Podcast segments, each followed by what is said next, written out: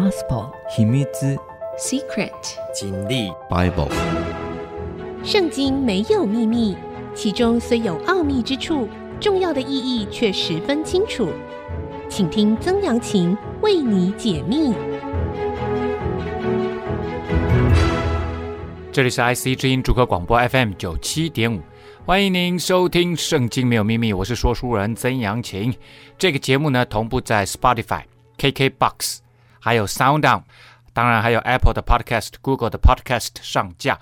如果您是在 Podcast 收听，欢迎您按一下订阅，也给我五颗星的评价啊！那 Apple Podcast 可以评五颗星的评价，给我支持与鼓励啊！上一次我们节目说到了，在波斯帝国的时候，亚哈水鲁王，这个时候呢，大概在 BC 四七四年，发生了一件对犹太人来讲非常大的危机啊！也就是当时在亚哈随鲁王之下的第一号人物哈曼，类似他们的首相啊，而且是亲信般的首相啊。他因为啊，莫迪改以斯帖的堂哥，情同父女的堂哥，不愿意跟他下拜啊，所以呢，他就准备在当年度的年底啊。然后要灭绝所有的犹太人，而且呢，这个命令已经让驿站的异族啊传送到整个波斯帝国，所以呢，全波斯帝国的犹太人都非常的惊慌。莫迪改知道所做的这一切事，就撕裂衣服，穿麻衣，蒙灰尘，在城中行走，痛哭哀嚎啊。到了朝门前，停住脚步，因为这是他平常上班的地方。那个朝门的地方，哈，城门的地方呢，还有一个办公的地方，都是这些尊贵的官员在那个地方听取一般人民哈所要办的事情。还有呢，就是很多的商业行动在这个地方进行哈。因为穿麻衣的不可进朝门呐。那这个撕裂衣服呢，穿麻衣蒙灰尘哈，这我们以前也听过很多次哈。那贯穿新旧约时代。啊，头蒙泥土灰尘炉灰，这都是哀悼的典型表现啊。在美索不达米亚和迦南地一样啊，也就是以色列人的那个迦南地，美索不达米亚地区呢也有这个习俗。很多哀悼的礼仪都是活着的人愿意跟死去的人这个死者呢认同，所以呢，头蒙灰尘或者是泥土或者是炉灰，都代表他们被埋葬。和腐朽的意思很容易理解，呃，但是麻衣呢，一般来说并不是我们今天哈、从那个植物里面然后抽出来的那个植物纤维编成的那个麻衣，而是呢山羊或骆驼毛织造而成。所以呢，为耶稣施洗的他的表哥施洗约翰，其实他穿的麻衣就是类似这样子的，很粗糙的，其实穿起来并不舒服的。而且呢，往往他们只为一条腰巾这样子。史家希罗多德笔下的波斯人哀悼仪式，另外还包括了撕裂衣服、哭泣、哀嚎等等。哈，好了，那我们看到了哈，莫迪改到了朝门，他不愿意也不敢进去啊。王的谕旨所到的各省各处，犹大人大大的悲哀呀，进食、哭泣、哀嚎。穿麻衣躺在灰中的甚多啊，所以呢，诶，他们也哭泣哀嚎。那我想，几乎是全人类共通的语言呐、当你悲伤的时候呢，就会哭泣哀嚎。王后以斯帖的宫女和太监来把这事告诉以斯帖啊。诶，大家看到，哎呦，莫迪改怎么这么厉害啊？当然，他们这些服侍以斯帖的这些太监都知道，莫迪改是他的情同父女的堂哥啊，啊，然后呢，看到他很忧愁啊，就送衣服给莫迪改穿啊，而且把这件事情告诉了以斯帖，就说：“哎，那个莫迪改最近怪怪的，他穿着麻衣，而且呢，其实全城的犹大人都穿着麻衣，不知道是为什么。这个要他脱下麻衣，就给他正常的衣服啊啊，因为跟皇后的这么亲近的亲人发生这个事情，而且是每天穿着麻衣在那个地方痛哭流涕，到底是发生什么事情啊？他却不受。”莫迪改为什么不愿意接受这个衣服，换下衣服呢？很简单嘛，因为犹太民族还没有获得解救之前嘛，他没有脸脱下衣服，而且他这个悲伤是真的，他觉得他们整个种族要被灭绝了。你看看哈，之前两批的以斯拉跟所罗巴伯他们被掳归回，回到犹大省，他们耶路撒冷的整个以前犹大国的那个地方，在那个地方生活，他们是还有这一息尚存的机会啊！现在连他们那个归回的人也要被刺死啊！这个不是只有在苏珊城的呃犹大人要被刺，是整个波斯帝国的人都要被刺死。那以后。地球上面就没有犹太人这个种族了啊！以斯帖呢就把王所派伺候他的一个太监，名叫哈他格，招来哈他格哈，吩咐他去见莫迪改，要知道到底是什么是什么缘故，你为什么要这么高调的表现你的悲哀呢？啊！于是哈他格出到朝门前的宽阔处见莫迪改，我说：莫迪改大人。到底发生什么事情？为什么如此的呃悲伤呢？哎，这个皇后以斯帖要我来问你啊！哦，这个皇后以斯帖显然她身边有一些非常亲信的太监啊，因为能够在后宫服侍的只有太监嘛，哈，那这个很重要，这个帮他传递讯息呀，哈，因为现在莫迪改跟这个当权者哈曼之间非常不和啊，要不是真的是以斯帖的亲信，他怎么敢去帮他通风报信呢？你只要跟这个莫迪改讲两句话，说不定就被上报了。这个情报局就把你上报哈曼，你你说不定生命就有危险了。莫迪改将自己所遇的事情，也就是他跟哈曼之间的关系啊，并哈曼为灭绝犹大人应许捐入王库的银数，都告诉了他。他说啊，哈曼为了要灭绝我们以色列人，已经捐了一万他连得啊的这个银子进了。国库啊，那这个亚哈水鲁王高兴的要命啊，因为之前跟希腊打仗，这个国库空虚啊，啊，现在有人愿意捐一万他连德，大大嘻嘻哈哈就接受了，而且呢也允准了他的祈求啊，又将所抄写传遍书珊城要灭绝犹大人的旨意交给哈塔格，你看看命令就在这里，我这边也有一份。显然当时抄了很多很多份，到处张贴，到处张贴，要给以斯帖看，又要给他说明，并嘱咐他进去见王，为本族的人在王面前恳切祈求啊！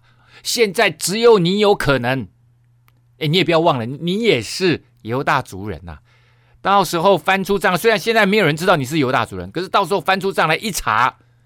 知道你是犹大族人，你也活不了，因为王的命令不能更改啊。所以呢，现在只有你有机会接触到亚哈随鲁王，去跟亚哈水鲁王说，这个命令要改，不不能这样子灭绝，祈求吧，求他开恩，求他开恩，这样子。哈他格就回来了，将莫迪改的话就告诉以斯帖，以斯帖就吩咐哈他格去见莫迪改啊，因为他回来跟他报告，他一想，嗯。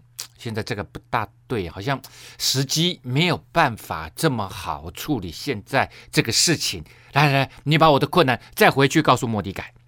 王的一切臣仆和各省的人民都知道有一个定例，接下来要讲这些话，就是以斯帖叫太监哈他格去告诉莫迪改的，就说哈，亚哈水鲁王波斯帝国的君王，他们有一个命令，就是呢，所有的臣仆和人民。都有一个定例：若不蒙召，擅入内院见王的，无论是男女，必被致死啊！除非王向他伸出金杖，不得存活啊！除非亚哈水鲁王把他手中的金杖向那一个并没有允许他进入的人，擅自进入王的内院，想要见王的人，除非。他把金杖伸向他，金杖伸向他呢，就是原谅他，愿意接见他。现在我没有蒙召进去见王，已经三十日。此时以斯帖呢，当皇后已经是第五年的时间了哈，第五年，所以她应该已经有一点失宠了，有一点失宠了哈。那关于呢，不能随便进去见王这件事情啊，我们休息一下，稍后再回来跟大家说明。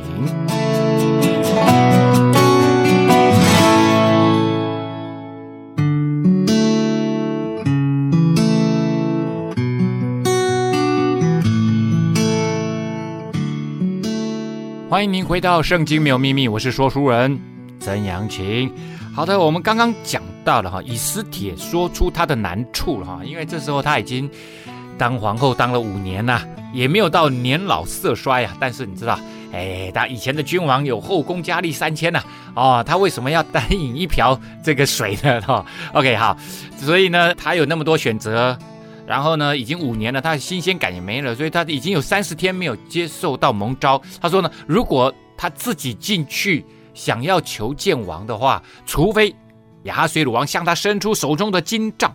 考古发现，哈，在古代的波斯的雕刻品当中呢，有君王持木杖的形象。啊，到底是木杖还是金杖，我们也看不出来哈。那应该是木杖上面呢，可能有镀金啊，或者是包上金子的这样子的一个外包啊，让它看起来金碧辉煌。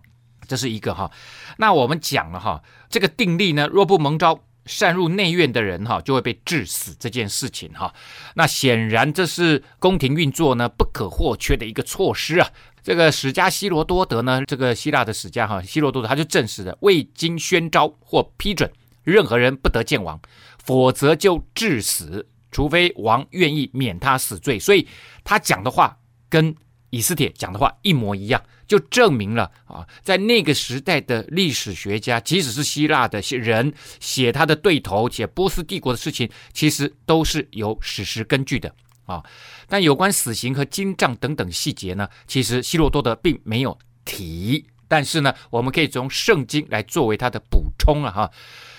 很多解经家都很奇怪，就说以斯帖，你你为什么不寻正当的途径来求见？啊，哎，这是个好问题啊。啊，你你可以就是说叫这个太监说，呃，我我希望见王，你帮我去禀报君王，哦，可不可以求见他？好，为什么呢？因为现在才一月嘛，到年底还有十二个月，这个命令才会正式执行啊，所以时间还有啊，并不是不可能循正常的管道求见君王啊，啊，但是大家要知道，哈曼这时候是身兼。一人之下，万人之上的，所有想要见君王，几乎都要通过他这一关。所以呢，如果你按照正常的程序申请要见王的话，哈曼一定会知道的。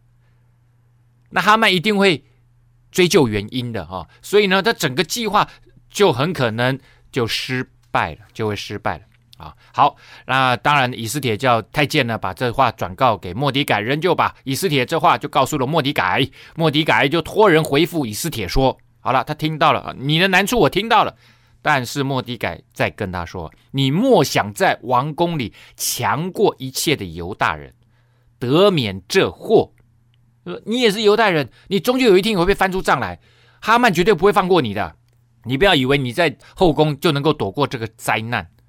此时你若闭口不言，犹大人必从别处解脱，得解脱，蒙拯救。”你和你父家必至灭亡，哦，因为其实不用讲这个，为什么呢？因为以斯帖的父家已经灭亡了，所以呢才会由堂哥来抚养嘛，哦，这位堂哥，所以你和你父家必至灭亡哈。这当然指的是，也就你你们就会绝子绝孙，你们你们这整个宗族都没有了啦。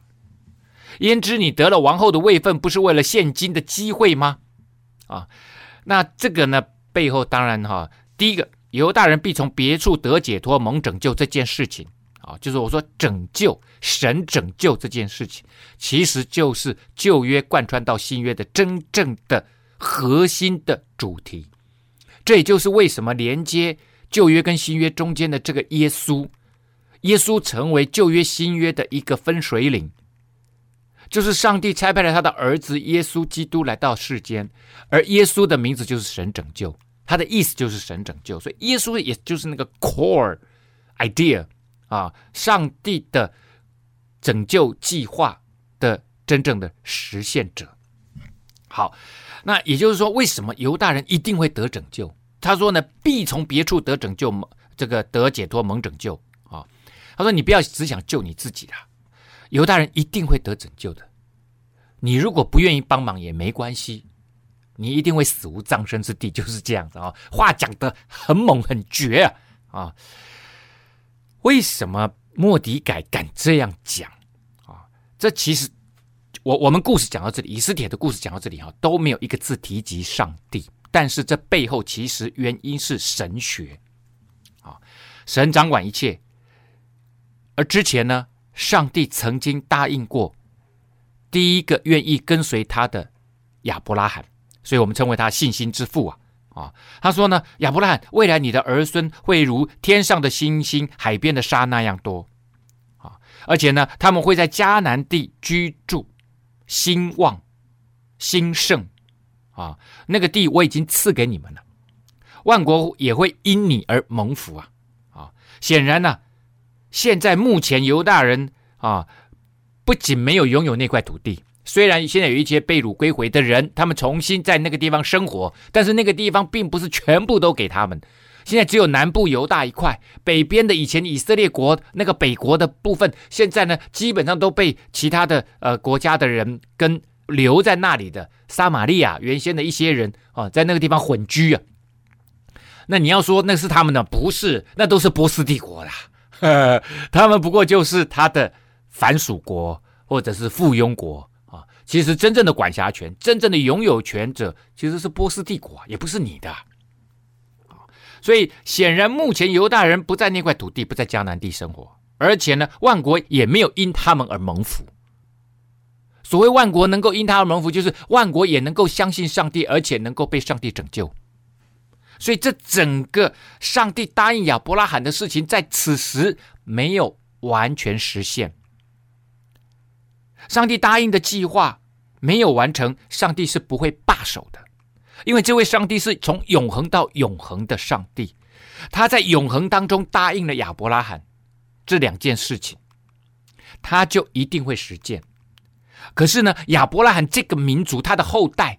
以及亚伯拉罕所带出的这个以色列的民族是不能够消失的。如果他们一旦消失了，上帝就食言，上帝的计划就没有办法完成。但是上帝说有就有，命立就立，他所说出的话绝对不突然返回，好像春雨秋雨降在地上一样。哦，这个呃旧约的很多的先知呢，都一而再再而三的讲了这件事情，就是上帝讲过的话，他一定会兑现的。好了，上帝呢，现在目前。以色列人或者是犹大人，他们面临这么大的一个种族危机、灭绝危机，上帝一定会扭转一切，为了实践神的旨意啊！所以这也就是为什么莫迪改敢这么讲的原因呢、背后的原因，我我相信莫迪改对于神的话语、对于圣经旧约圣经，他一定有相当高程度的理解啊。好，所以呢。所有的人都应该一起加入神的行动、神的计划啊！那谁会想要消灭神的计划，会抗拒神的计划呢？啊，会抗拒神的计划的那个势力，其实就是魔鬼或者是撒旦啊。Satan 这个字的原意啊，我们讲说撒旦教啊、魔鬼教。Satan 这个字的原意呢，其实就是 against。就是抗争，与神抗衡，因为他认为他已经伟大到这个天使伟大到一个程度，他觉得他可以跟神抗衡，所以他带了三分之一的天使就从天上下坠到人间，到地狱去哈。所以撒旦说，这个世界已经被放在我的权柄之下了啊，所以这个世界一直想要消灭以色列这个民族。哈曼这个时候是，其实一直到现代啊，第二次世界大战大家记得吗？纳粹德国纳粹也想要。毁灭犹太人，就犹太人灭绝计划，把他们送进集中营啊，送到波兰，送到很多地方啊，有很多大型的集中营，就是要把他们种族灭绝啊。他们从这个颅骨学，头颅的颅骨学，哈，说这种民族是低等的民族，次等民族，他们雅利安族才是高等民族，要把这个次等民族，把这个最糟的民族给它消灭掉。这种种族歧视到这种程度，但是这背后其实很可能都跟撒旦有非常密切的。连结啊，所以莫迪改就跟以斯帖说：“焉知你得了王后的位分，不是为了现今的机会吗？你要一起加入。上帝今天把你放在这里，不是没有原因的。”好，我们先休息一下，稍后再回到节目的现场。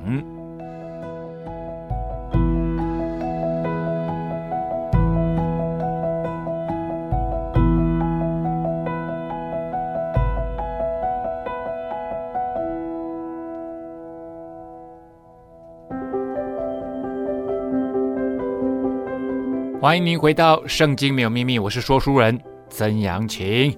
好的，我们刚刚讲到了哈，莫迪改说犹大人必从别处得解脱蒙拯救。如果你闭口不言的话，上帝也有别的方法啊。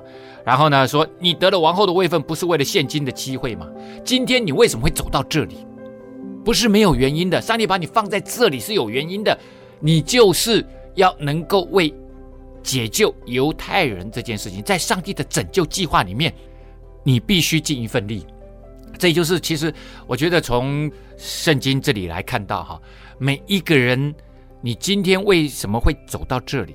其实你往回看都有原因的啊，都有原因的。你做的决定，你的背景，你的家庭。你的朋友相互之间互动影响，以至于你今天走到了这里，走到了这里，你自己满意吗？要不要给自己一次新的机会呢？其实我会成为基督徒，这点非常的重要，对我自己来讲啊。虽然我我觉得我当时三十六岁，为什么会走到那个坎站啊？我其实自己有好好想过，我都是按着自己的计划一步一步的完成了我自己的人生的想法。可是呢，我就觉得有一种感觉，一点都不满足，好像我生命中有更重要的计划，比我自己的计划更重要的计划、更重要的意义、更重要的价值，要等着我去实践、去活出来啊！所以呢，也感谢上帝，让我有一个机会，能够在基督里面成为新造的人。我很想给自己一次新的机会，但是我知道，如果按照我原来的人生的成分，好像我们人生是要做一道美食，可是这些成分我已经用尽各种烹调方式了，没有办法。也许要换一个新的佐料进来，新的成分进来，或者是新的厨师进来，而那个新的大厨啊，我只能当二厨，有个大厨，上帝自己帮助我烹调出一份新的人生的菜肴啊。哦，OK，好了，那以斯帖听到了，就吩咐人回报莫底改说：“你当去招聚书珊城所有的犹大人，为我禁食三昼三夜，不吃不喝。我和我的宫女也要这样禁食。然后我违例进去见王，我若死就死吧，反正十二个月后也要死啊。那现在死就死吧。现在其实事情发生的当下是。”犹太人逾越节的前一天，所以第二天就要吃逾越节的烤羊肉了，要吃烤羊肉了。那对犹太人来讲，这非常非常的重要。你说他们在苏珊城还有有逾越节？有的，犹太人到哪里都过逾越节啊，这是他们的 chosen people，这是选民，他们自己为了维持他们的文化，他们是非常保存这个东西的。一直到后来啊，这个 AD 啊主后。七十年大离散之后，他们散到全世界各地，在东欧、在俄罗斯、在中国，在全世界各地，他们都保存他们自己的文化。那更何况这个时候，所以呢，他们为了要能够得拯救，要大家禁食三十三天三夜，所以这个是一次非常特殊的逾越节，在这一天他们不能吃东西啊，禁食三天三夜干什么？呃，就是为了祷告上帝啊啊，这没有讲出来，所以你会发现。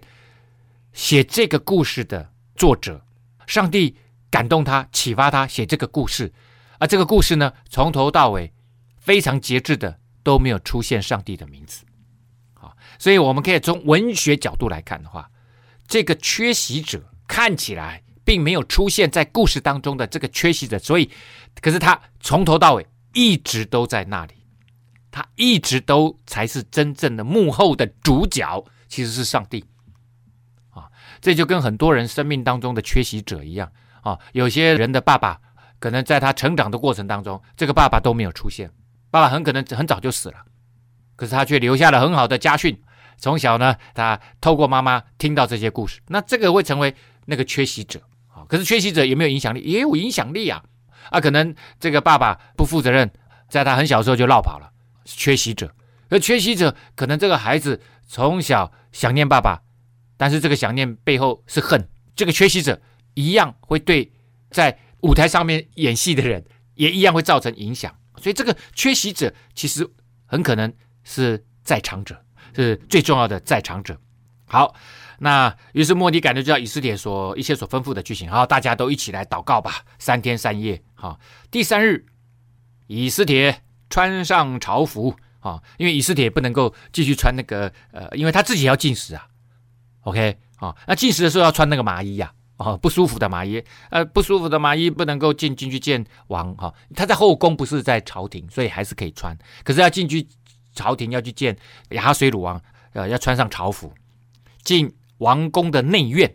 哦，这个平常亚哈水鲁王在的地方啊，对着殿站立，王在殿里坐在宝座上，对着殿门啊，他们对着殿门，可能呢跟这些王公大臣正在讨论事情。以斯帖走过去，他就看到了以斯帖。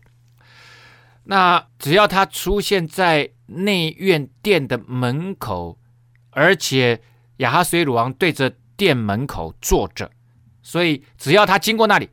亚哈水鲁王就一定会看见他。王见王后以斯帖站在院内，哦，这时候非常的关键啊，either 让他处死，either 怎么样，就要召见他，赦免他，而且召见他。结局是施恩于他，向他伸出手中的金杖。以斯帖便向前摸杖头，于是赶紧走过来摸着杖头说：“谢主隆恩，不杀之罪，而且愿意召见我。”王就对他说：“以斯帖啊，你要什么？你求什么？就是国的一半，我也赐给你呀、啊。”哎，这会不会太夸张了？你没有召见他，然后他突然出现在你眼前，你见他的第一句话就讲这么严重吗？有这么严重吗？OK，好，那这个说法就是国的一半也赐给你啊，这种说法很有东方色彩的夸大成分。这种时刻啊，啊，一般的国王呢，都会或多或少惯于赞美，他是非常慷慨的，而且是过度慷慨的，莫名其妙的慷慨啊。其实这个完全不是字面上的意思啊。赐予的跟受恩的啊，赐予的当然就是国王啊，君王；受恩的就是像今天的以斯帖，都明白这句话有它实际上的限制啊，他不会真的。求那个字面上的意思啊，这个大概是当时的东方君王喜欢用的口头说法了啊。根据希罗多德的记载啊，这个君王呢，在一年之中有一天要答应酒席上一位客人的任何请求哦哦，所以这个客人如果说我要你国的一半，他可能就要给他哦。好了，这个不免让我们想到了另外一个有趣的状况哈，就是耶稣的表哥施洗约翰。啊，他是怎么死的啊？很相似的情况哦，在新约记载哈，希律王被希罗底的女儿所逼，要求实践他的诺言，而陷于窘境啊。希律王啊，他娶了希罗底，可是希罗底呢，并不是他真正的王后，希罗底是他的哥哥的老婆，而且他哥哥还没死，他们两个就偷情，然后他就娶了她，然后希罗底就跟他哥哥离婚，所以本来是他的嫂子，他就娶了他的嫂子的意思啦。那。约翰说：“这个是不合理的啊！”约翰希律为他娶他兄弟腓力的妻子希罗底的缘故，差人去拿约翰，因为约翰一直在外面讲说：“你这样子是错，你犯罪了啊！”这这个是律法是这样规定的，没错啊！哈，你不能够随便娶你老婆啊，呃，娶娶别人的老婆啊，锁在监里，因为希律已经娶了那妇人。约翰曾对希律说：“你娶你兄弟的妻子是不合理的啊！”于是希罗底怀恨他，主要是希罗底怀恨，想要杀他，只是不能。啊，结果呢，有一次希律王的生日，然后就叫希罗底的女儿来跳舞啊，他就跳了一场哇非常 sexy 的舞哈，哇，他听得很高兴，他就说，哎，你要什么？就是国的一半我也给你，无论向我求什么，我必给你啊。好了，那你这样子一讲哈，希罗底的女儿就跑进去跟妈妈讲说，妈妈，刚刚他爸爸说哈，哎，我希律王说我我要求什么他都给我哎，啊，他的妈妈就说，你说我要。约翰的头，所以呢，希律这时候正在他的生日宴上啊，party 上面，他他不能够他自己讲的话，他不他不能够食言呢，就把约翰给砍了，把那个头呢，让他的女儿拿回去给希罗底。哎呦喂呀，我下属人呐！我要是那个年轻的二十岁的女人，我才不敢拿那个盘子，还拿那个盘子去给他妈妈。我们休息一下，稍后回到节目的现场。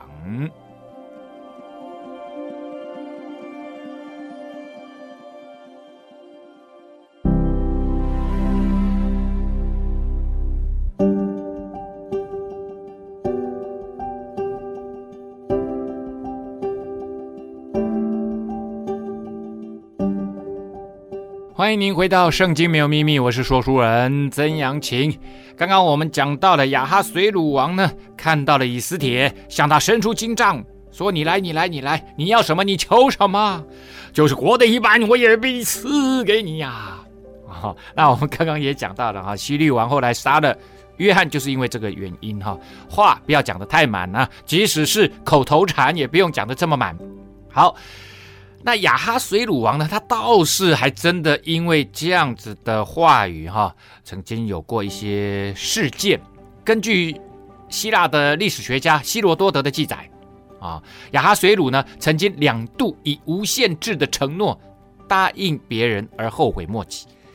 他做出这第一次的承诺时候，是他在追求情妇啊啊，阿泰特阿尔泰恩特。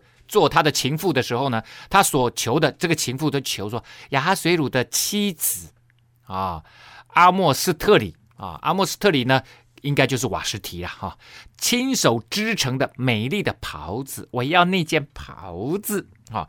哎，以前那个袍子是非常尊贵的，是皇后亲手织的，那是皇后送给亚哈水鲁的定情之物也好，或者是代表他们的爱情的衣服，就我随时好像可以随时穿在你身上，你就想到我，这个是很珍贵的爱情的礼物啊！结果呢，他居然他故意的，你知道吗？就我要那件衣服，哈哈。那这件事情，我看对亚哈随鲁王真的是非常的为难呐、但是呢，他既然说出来的，他就只好送给他。阿莫斯特里呢，因此就发现了他们两个之间的奸情，而谋求报复啊。后来呢，他在亚哈水鲁王的生日呢，得到了机会。在得到同样的承诺之后，你要什么我都给你，就是国的一半我也给你。呵 呵结果呢，阿姆斯特里就说：“我要哈 Artant 他的妈妈，我要他的妈妈当礼物。”哇，那这个更扯了哈！那居然因为为什么他他要这个？你问你应该要阿尔泰恩特，你你要阿尔泰恩特，你就太扯了，太明显了，你的报酬就太明显了。但是呢，他说他要这个阿尔 Tent 阿 Tent。的妈妈，因为其实阿莫斯特里呢，他认为之前那件事情背后的阴谋是他的妈妈所主使策划啊，就是情妇的妈妈所策划的，而且呢，得到他妈妈以后，还把他残暴的切割的这个用刀子把他割的哈面目全非，然后呢，情妇的妈妈的丈夫是谁你知道吗？所以他们其实乱的一塌糊涂，她的丈夫就是亚哈水鲁王的兄弟啊。所以呢，这个一发现乱七八糟啊，就发动政变，发动政变。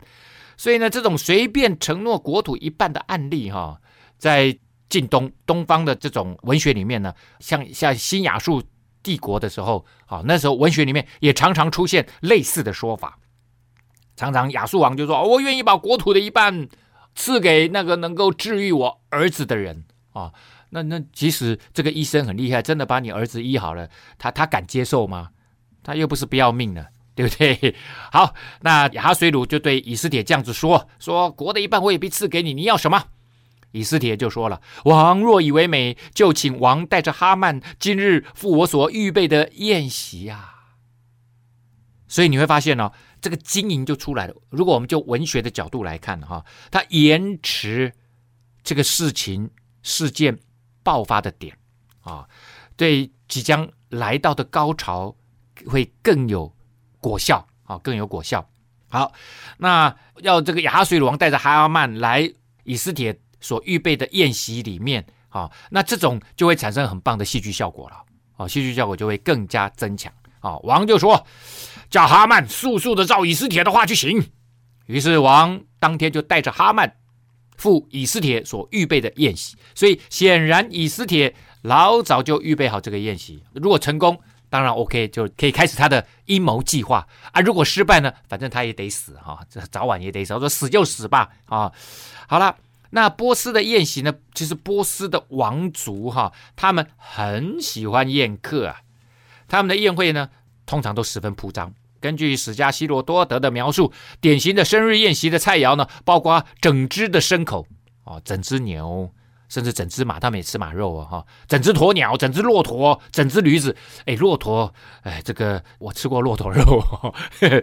那时候在澳洲，不知道为什么他们有有一家餐厅卖奇奇怪怪的，也有当然有有这个鸵鸟，那也有骆驼肉，我就吃了。波斯人，而且特别喜欢吃甜品，而且喝大量的酒啊。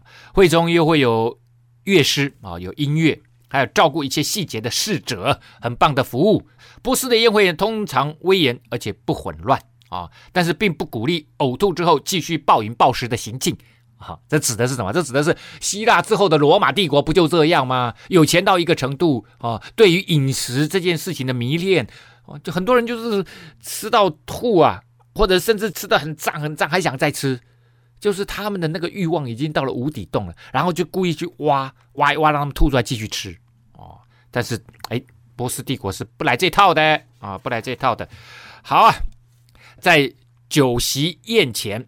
王又问以斯帖说：“你要什么，我必赐给你；你求什么，就是国的一半，我也必为你成就。”又再讲一次，哈 哈，他反正呢，每一次他问人家要什么的时候，他就说：“我国的一半我也给你。”啊，当然就代表说我真的很愿意成就你所求的啦。啊，那我们会觉得说，基本上在这个时候就应该把阴谋讲出来了，哈曼的阴谋讲出来了嘛。啊，然后赶快为以这个犹太人求情嘛。就是你看哦，他没有哦，以斯帖就回答说。他先让王知道，我有所要，我有所求。我若在王眼前蒙恩，王若愿意赐我所要的，准我所求的，就请王带着哈曼再一次赴我所预备的宴席。明日我必照王所问的说明，明天再告诉你，吊他胃口啊，让王呢觉得说，哎呦。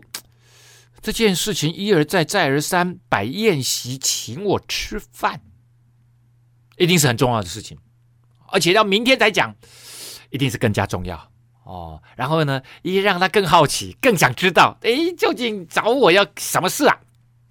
那再次宴席呢？这种是高手的布置啊，铺陈呐，啊，即将来到的反转的高潮就会更加有力，更加 powerful 啊。这是从文学的观点哈、啊，这种 suspending。啊，不断不断的延迟，不断的不断的悬疑啊，不断不断的悬置，那个最后要发生的事情，会让最后发生的事情因着延迟的时间的长短，产生更高的爆点。好，明日我必照王所问的说明，明天再告诉你啦。那日哈曼心中快乐，欢欢喜喜的出来，但见末底改在朝门不站起来。连身子也不动，就满心恼怒莫底改哦。